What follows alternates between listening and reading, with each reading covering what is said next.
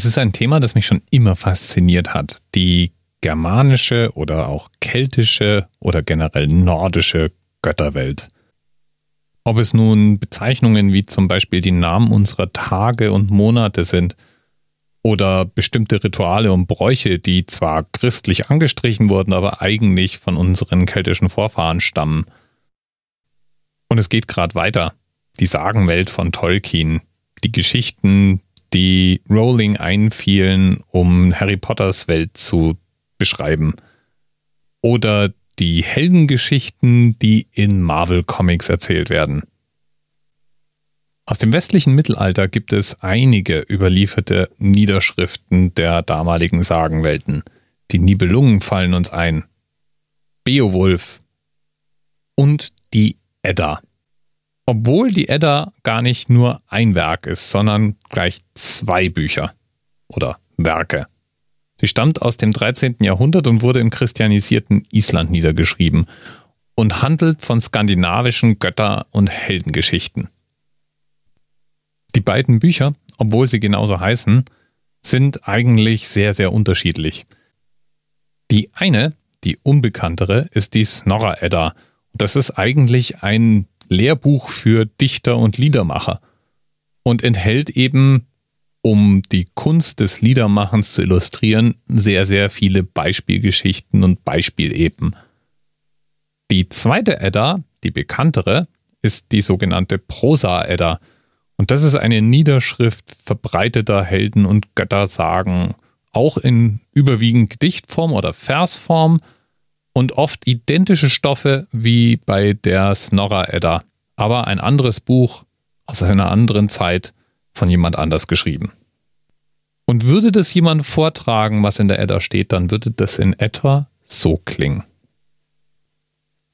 Birgadlar helgar kindir, meiri og minni, mögu Vilda deg valföder vel fyrir telja, Hornspjalli fyrra, þau er fremstum mann. In den beiden Werken sind jedenfalls ganz unterschiedliche literarische Gattungen zu finden. Manche Gedichte sind sogenannte Wissensgedichte, das heißt, in poetischer Form wird hier eigentlich Wissen vermittelt.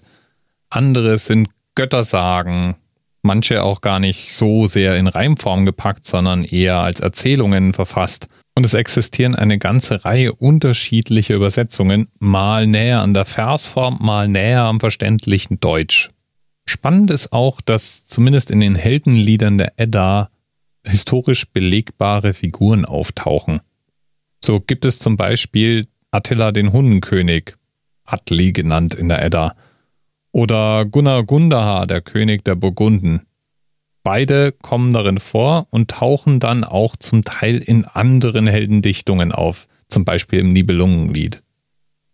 Der Stoff jedenfalls, der zum Beispiel durch die Göttersagen vermittelt wird, ist auch nicht unbedingt totes altes Wissen, sondern tatsächlich in manchen Ländern gelebte Religion. Man findet in Ländern wie Island, Schweden oder auch Frankreich Religionsgemeinschaften, die die alten germanischen Gottheiten anbeten und altes heidnisches Brauchtum pflegen.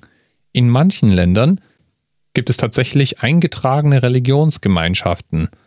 Und für die sind Bücher wie die Edda noch viel mehr als einfach nur eine mittelalterliche Sagensammlung.